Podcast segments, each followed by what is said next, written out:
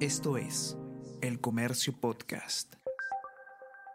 Hola a todos, ¿qué tal? ¿Cómo están? Espero que estén comenzando su semana de manera excelente. Yo soy Ariana Lira y hoy tenemos que hablar sobre minería ilegal, porque en Patás, donde ocurrió este terrible ataque que terminó con la vida de nueve personas en la minera poderosa, ocurren estos problemas mucho antes de lo que pensamos y de hecho es justamente en este lugar de la libertad donde existen más detenidos por extorsión y minería ilegal, ¿Qué es lo que está pasando en esta región del Perú. Vamos a conversar sobre todo esto y mucho más a continuación.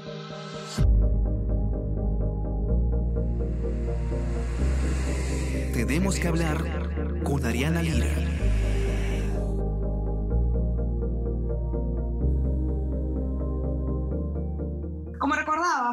Eh, la madrugada del 2 eh, de diciembre ocurrió un, un hecho bastante preocupante. Ataque eh, a la minera poderosa dejó nueve personas muertas, lamentablemente.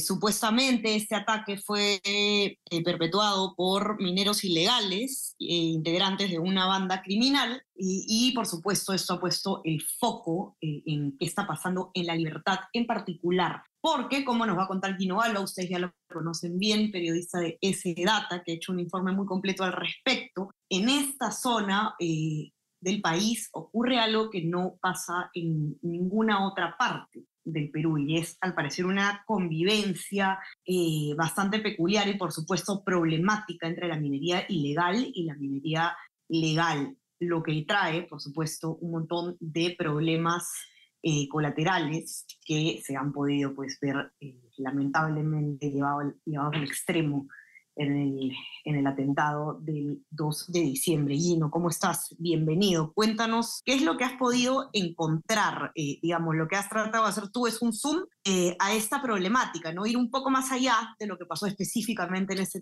ataque a la minera poderosa. Cuéntanos qué está pasando en la libertad con la minería específicamente de oro. Hola, Ariana, ¿qué tal? Eh, buen día con todos también. Sí, mira, la libertad es un caso muy, muy especial de minería y curiosamente es un caso del que hablamos menos, ¿no? Generalmente cuando uno habla de minería ilegal piensa en Madre de Dios, es lo primero que, que viene a la mente, pero es interesante porque la libertad, para empezar, es la región en la que más se extrae oro. O sea, el 32% de oro que se extrae en el Perú procede de la libertad. La libertad además tiene los tres proyectos más importantes, sin contar Yanacocha, de extracción de oro, ¿no? que son, casualmente has hablado ahorita de Poderosa, que es la que ha sufrido el ataque, Horizonte y, Retamas, ¿no? que se le conoce también como Marsa. ¿Qué pasa? Que en, la, en el, esa zona, esa provincia de la Libertad llamada Patás, es la más grande de la Libertad, pero también es una de las menos pobladas. Entonces es una zona sin demasiada población, o sea, no, no, no es tan densa en población y la minería está bien extendida. Entonces, como tú comentabas, hay una convivencia entre mineros formales e informales. Mm, ahí, hablando con expertos, lo que nos relatan es que ha tenido episodios violentos, tensos esta convivencia, porque como sabes, el oro es un commodity muy preciado. Ahorita una onza está a 2.400 dólares, que es un montón de plata, y en la libertad se, han, este año, por ejemplo, se han recogido más de 529 mil onzas de oro, así que hacer el cálculo sencillo te das cuenta del nivel de dinero que se maneja.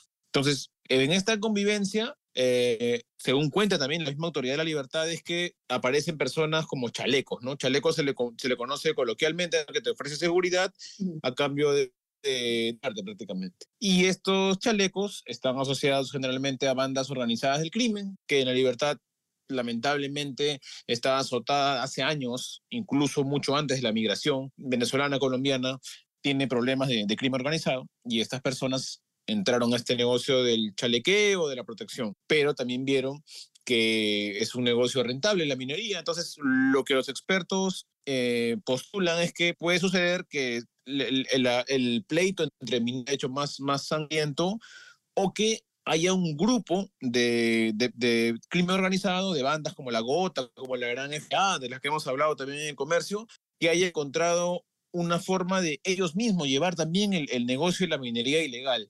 Entonces, en este contexto es que surge este, esta, esta violencia que se ha extendido y como lo hemos mencionado en el reportaje, ha llegado a un nivel ya de, minería criminalizada, ¿no? Lo cual es peligrosísimo porque la, la, violencia es extrema. Claro, sin duda. Eso es lo que conversábamos justamente el otro día eh, cuando estábamos eh, viendo los detalles de tu informe, ¿no? A mí me llamó particularmente la atención este hecho de que es, se trata de una minería criminalizada, ¿no? O sea, lo que ha pasado en la minera poderosa no es un hecho aislado, ¿no? Recién estamos poniendo ahí, pero este problema eh, viene desde antes. Una de las, de las cifras más atacantes, en mi opinión, de tu informe tiene que ver justamente con que la mayor cantidad de detenidos por extorsión y minería ilegal en el país, en todo el país, están en la libertad, Gino.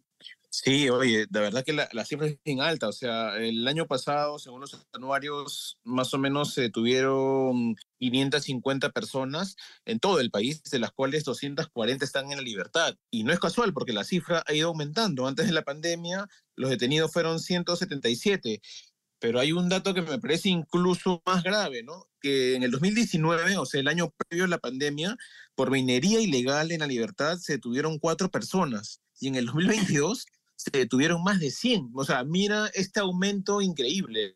O sea, la situación, lo que narramos y lo que las cifras de la policía eh, nos dicen, nos hace ver la magnitud del problema, ¿no? Y, y lamentablemente hemos puesto el foco o el Estado ha puesto el foco sobre, esto recién cuando ha habido una masacre en la que han muerto nueve personas, ¿no? Entonces, si no hubiera pasado esto, de repente no hubiéramos, o, el Estado no hubiera puesto tanto esfuerzo en, en, esto, ¿no? Me da la impresión de que, de que a veces solamente cuando ocurre algo muy grave es que, es que se pone el foco ahí.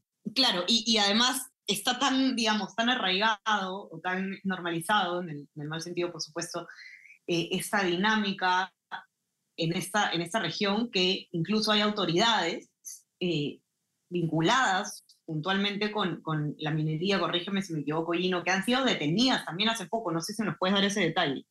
Sí, casualmente lo que hablaba con los especialistas era eso, ¿no? Que la minería ilegal mueve un montón de dinero. O sea, estamos hablando, como te digo, de cifras muy, muy grandes, ¿no? O sea, una onza está a dos mil dólares y si se extraen en menos de un año más de 529 mil onzas, o sea, haz un cálculo sencillo, es un dineral, o sea, son millones de millones. Bueno, en octubre detuvieron en un mega operativo de la policía, eh, se atacó a una, una banda muy, muy conocida en la libertad que se llama la Gran FA. Y dentro de este mega operativo se detuvo al que en ese momento era el jefe de la División de Orden Pública y Seguridad de la Libertad, que es un coronel de policía de apellido Balta.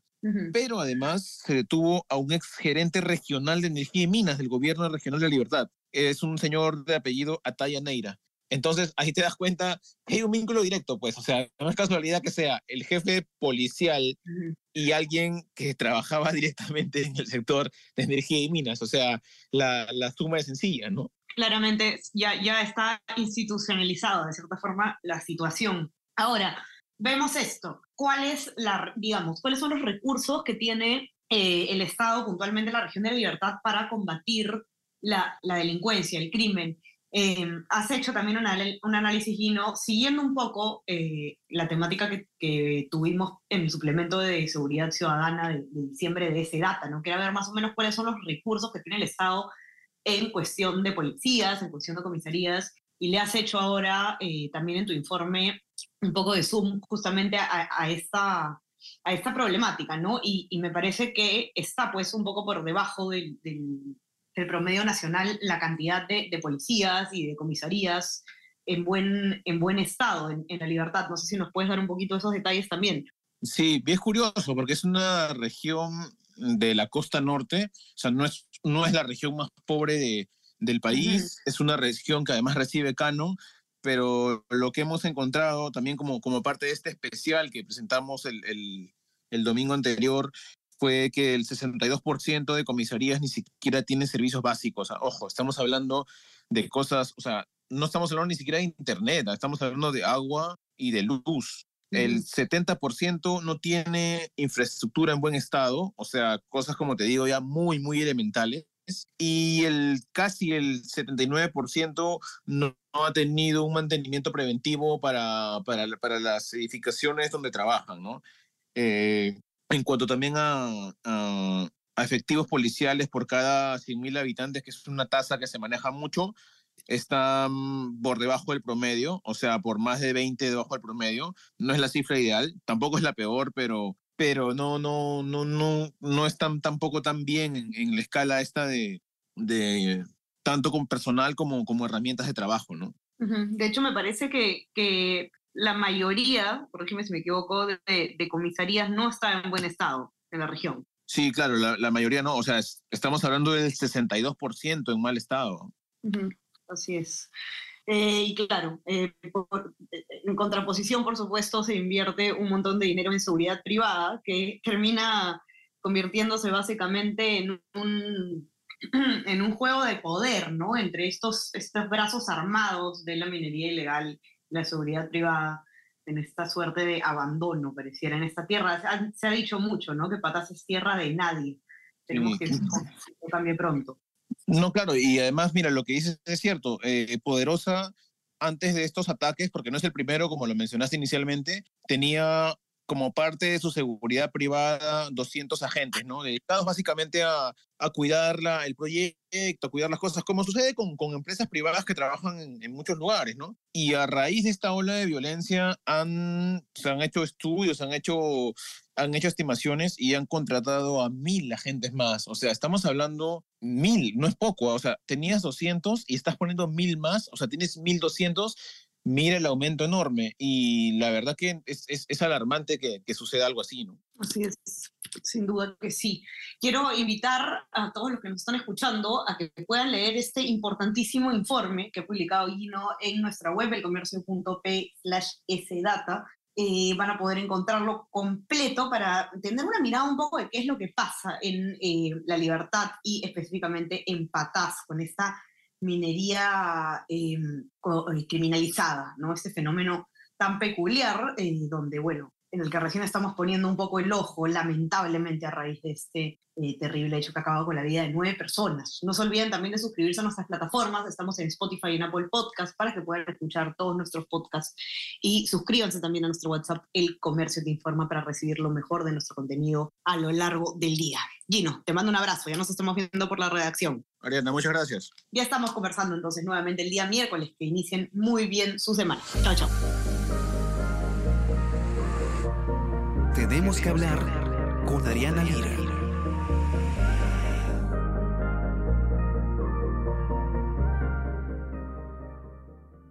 Esto es El Comercio Podcast.